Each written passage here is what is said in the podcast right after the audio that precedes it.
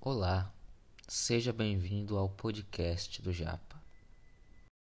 Hoje o assunto de filosofia é a origem do Estado.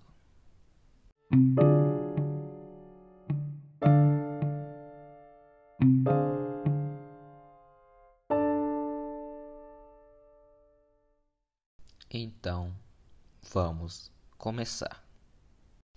Porém, antes de tudo, relaxe, sente-se em uma cadeira confortável e pegue um bloco de notas caso queira anotar qualquer coisa que irei falar agora.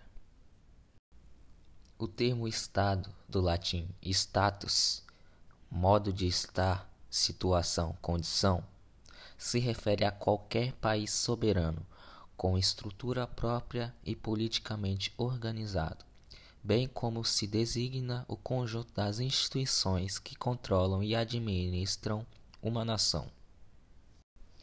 Estado não se confunde com governo. O Estado é organizado política, social e juridicamente ocupando um território definido, onde normalmente a lei máxima é a Constituição escrita. É dirigido por um governo que possui soberania reconhecida tanto interna como externamente.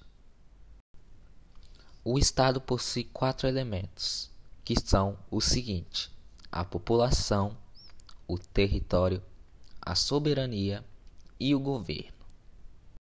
A população é a reunião de indivíduos num determinado local, submetidos a um poder central. Quando os indivíduos da população possuem elementos comuns, a cultura, a religião, a nacionalidade, a etnia ou o idioma, são chamados de nação. Caso contrário, são chamados de povo.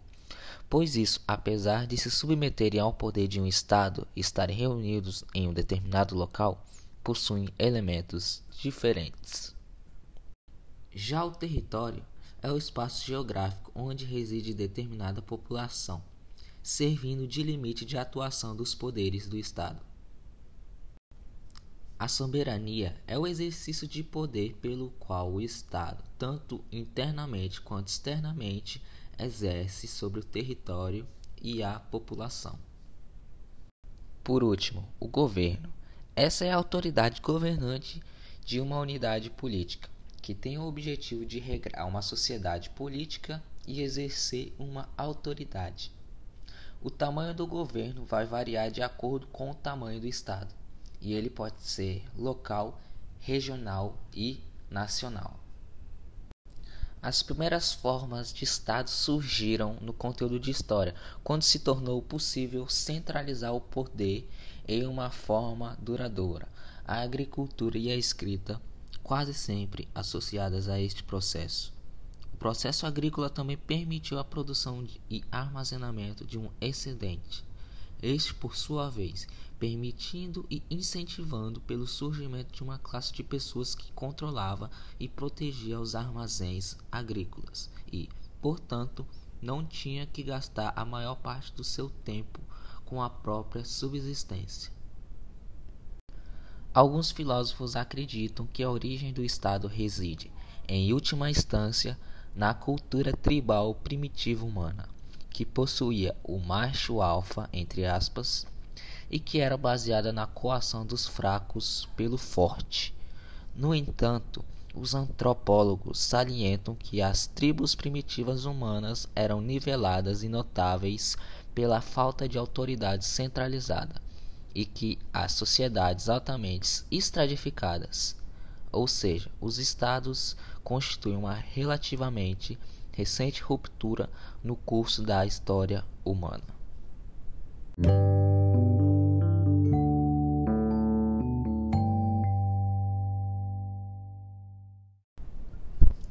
Existem alguns requisitos fundamentais para a aceitação de um novo Estado. Esses são os requisitos. Existem três aspectos interessantes que devem ser considerados sobre a origem do Estado. ele deve ter autoridade efetiva sobre sua população e seu território, cumprindo com suas obrigações internacionais. Território deve ser todo delimitado para que o Estado possa ter um limite de atuação. O aspecto sociológico diz respeito aos elementos da sociedade política criada pelo homem.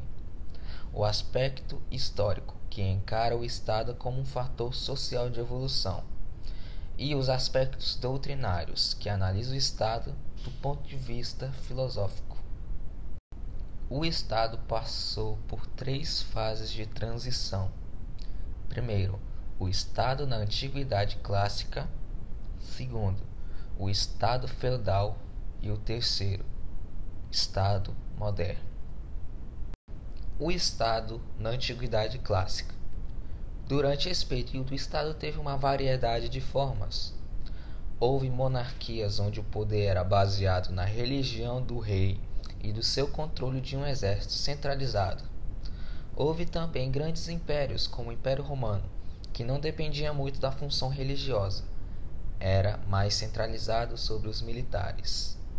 As cidades-estados passaram a existir nessa época, onde as cidades ganharam cidadania à população.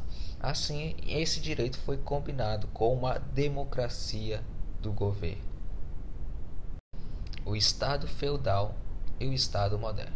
Na transição desses dois estados pode-se destacar o crescimento do ramo industrial.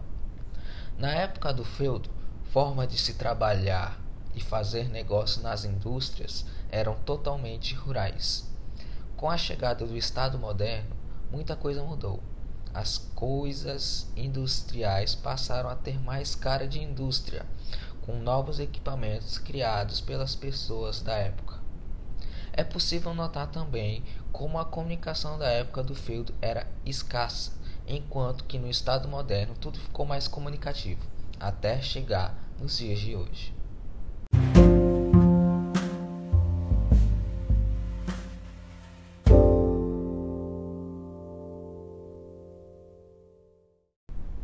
Concluindo com este conteúdo, o entendimento de que o Estado vem evoluindo desde a antiguidade é claro, mas sabemos que ele possui o poder de zelar e tomar decisões em nome da coletividade. Muito obrigado para quem escutou este podcast até aqui. Espero que você tenha gostado. Muito obrigado e volte sempre.